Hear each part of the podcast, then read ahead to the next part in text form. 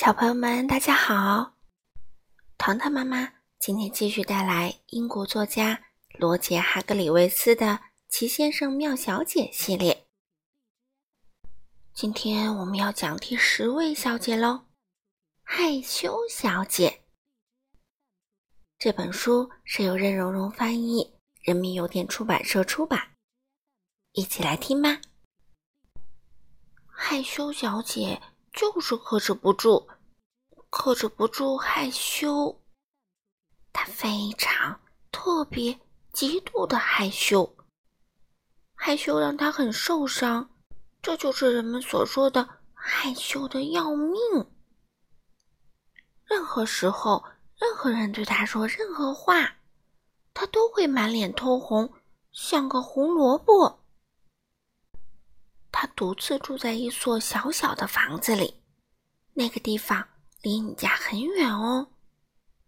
事实上，他离所有人都很远。那座小房子叫顶针小屋。害羞小姐太害羞了，嗯，她都没有勇气走出小屋。她从不出去购物，一想到走进商店买东西，她就害怕的不得了。因此，他在顶针小屋的花园里种了些食物，过着非常平静的生活，真的非常非常非常非常的平静。砰砰砰！正在顶针小屋的厨房里吃早餐的害羞小姐被吓得钻到了餐桌底下。其实啊，那只不过是邮递员在敲门。有人在家吗？邮递员喊。害羞小姐躲在餐桌底下，紧紧的捂住耳朵，闭上眼睛。嗯，他一定是出去了。邮递员心想。他把信从门下面的小缝里塞了进去，然后就离开了。害羞小姐等啊等，等啊等。直到听不到一点儿脚步声，他还要再等一会儿。几乎一整天，他都躲在厨房的餐桌下，直到天黑，害羞小姐才从餐桌下爬出来。信呢，就在门垫上。这是他有生以来收到的第一封信。他小心翼翼地打开信，是滑稽先生寄来的，邀请你，信里写道。参加一个派对，在星期六三点钟。末尾还补充说，派对会特别特别特别的好玩儿。害羞小姐吓坏了，她又看了看信。嗯，我我不能去，她想，那里肯定会有人，许多人。哦，在这个广大的世界上。绝对没有什么东西比人群更让害羞小姐害怕的了。她担心了一整夜。可是第二天早上，她做了一个决定：我得去。她想，不然太不礼貌了。可是五分钟后，她改变了主意。再过了五分钟，她又把主意改了回来。但是。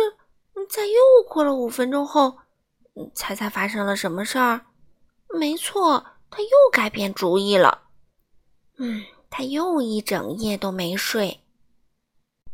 第二天是星期五，在这一天，害羞小姐的主意变了一百四十四次。啊，一天里就是有这么多个五分钟呀！他要去参加派对，他不去参加派对。他要去参加派对，他不去；他要去，他不去。哦，好漫长的一天啊！周五晚上比前一晚更糟糕，他完全没合眼，半下都没有。星期六的早上到了，又过去了；午餐时间到了，也过去了。害羞小姐什么都没吃。下午一点钟过去了，两点钟过去了，三点钟到了，派对开始了。时间一分一秒的流走了，可怜的害羞小姐并没有去参加派对。她始终做不了决定，她只能眼巴巴的坐在那里，一滴眼泪顺着她的脸颊流下来。嗯，我多么希望我不这么害羞啊！她抽泣着。四点钟到了，一阵响亮的敲门声响起。害羞小姐赶紧躲到椅子后面，这时门被推开了，滑稽先生走了进来。我知道你不会来，他看着躲在椅子后面的害羞小姐，微笑着说：“所以，他继续说道，我来接你啦。”害羞小姐的脸变得越来越红。来吧，滑稽先生抓住她的手喊道。你去了一定会开心的。他带着满脸通红的害羞小姐往派对现场走去。所有的人都在那里，害羞小姐感觉很不舒服。可是每个人都在和她打招呼，大家都那么友好。渐渐的，随着派对的进行，你猜猜发生了什么事儿了？嗯，害羞小姐的脸啊不红了。她真的开始觉得很开心。